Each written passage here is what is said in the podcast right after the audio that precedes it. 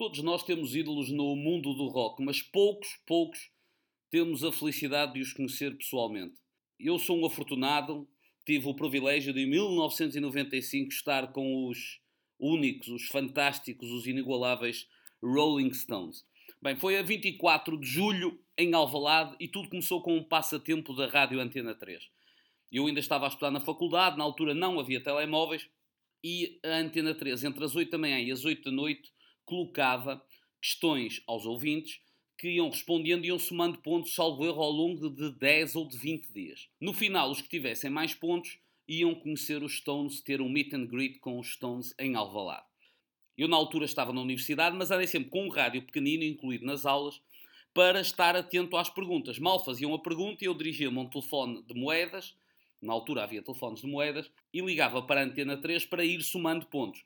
No final, não só ganhei, portanto, tive o privilégio de conhecer os Stones, como ganhei para a minha então namorada, minha atual mulher, e para dois amigos, o José Carlos Magalhães e o Helder Magalhães. Portanto, 24 de julho, antes do concerto dos Stones em Alvalade, segunda visita dos Stones a Portugal, tive o privilégio de conhecer os Stones. Estava agora a remexer no bilhete e descobri que comigo, nesse meet and greet, certamente não participou no passatempo, estava também o falecido Zé Pedro dos Chutos e Pontapés, uma, uma pessoa extraordinária, como músico, como pessoa, sensacional. O bilhete, o meu bilhete está autografado nas costas uh, e está cá o autógrafo do Zé Pedro dos Chutos e Pontapés. Fomos conhecer os Stones, fomos à antiga nave de Alvalade, o pavilhão onde jogavam as modalidades. Estivemos lá reunidos, de repente chegam os Stones, foi uma enorme confusão. Eu ainda andei a empurrar pessoas porque o, pobre do Charlie Watts, muito pequenino, quase que foi abafado pelos admiradores. Mas depois lá conseguimos falar com os Stones, 10 eh, segundos com cada um, uma grande confusão. O Keith Richards agarrou o meu braço esquerdo e disse God bless you, man. Eh, foi muito engraçado. O Jagger, o Ronnie, foi fantástico.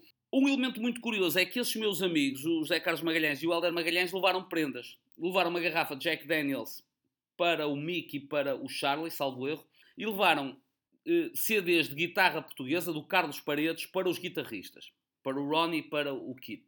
Acontece que uns meses depois estava eu a ler uma entrevista do Kit Richards à Rolling Stone e o jornalista começa, entrei na zona do Kit Richards, no, no camarim, o Kit Richards estava a ouvir uma música estranha, perguntei o que era e ele disse que era uh, fado, guitarra portuguesa que alguém lhe tinha oferecido.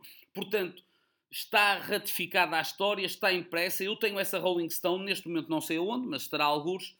E, realmente foi fantástico porque conhecemos os Rolling Stones e eles não colocaram as prendas fora, fizeram questão de ouvir os discos e então o Keith Richards e o Ronnie Wood devem ter lá em casa uma recordação uh, de um amigo português uh, que graças a mim foi conhecer os Rolling Stones. Foi um dia realmente memorável.